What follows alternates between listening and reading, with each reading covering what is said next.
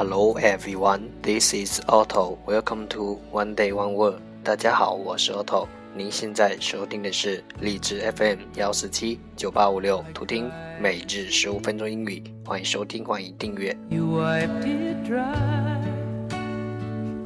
I was confused.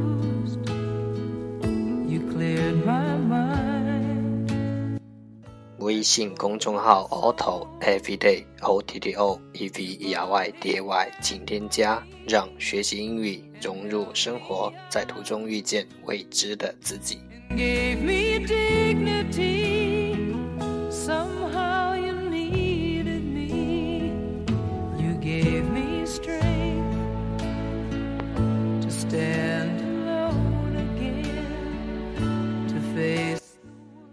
让我们一起简单的坚持每一天。Day three hundred and six. Today's word is 今天的单词是 conspicuous. Conspicuous. C O N S P I C U O U S. Conspicuous. 形容词，显著的。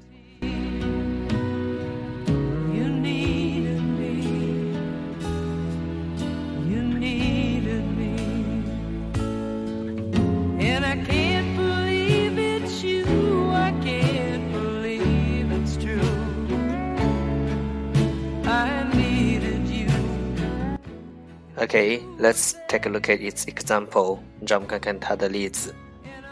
The red man is very conspicuous since everyone else is blue. 红色的人非常抢眼，因为其他的人都是蓝色的。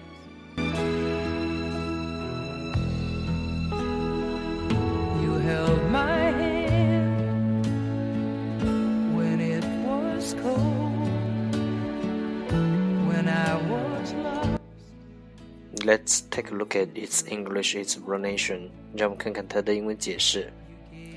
Very easy to see or notice.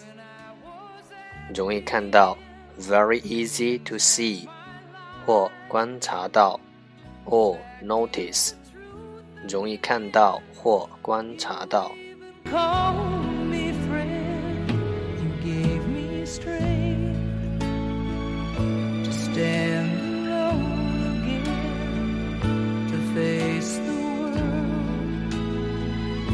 out on my own again. You put me high. Let's take a look at its example again. The red man is very conspicuous since everyone else is blue. 红色的人非常抢眼，因为其他的人都是蓝色的。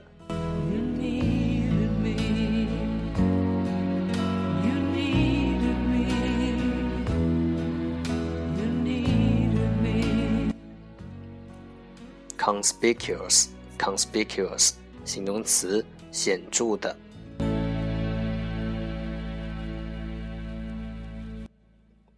That's all for today。这就是今天的每日一词。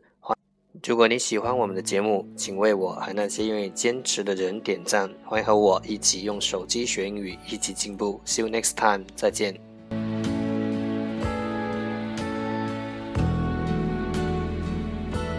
Cried a tear. You wiped it dry. I was confused. You cleared my mind. I sold my soul.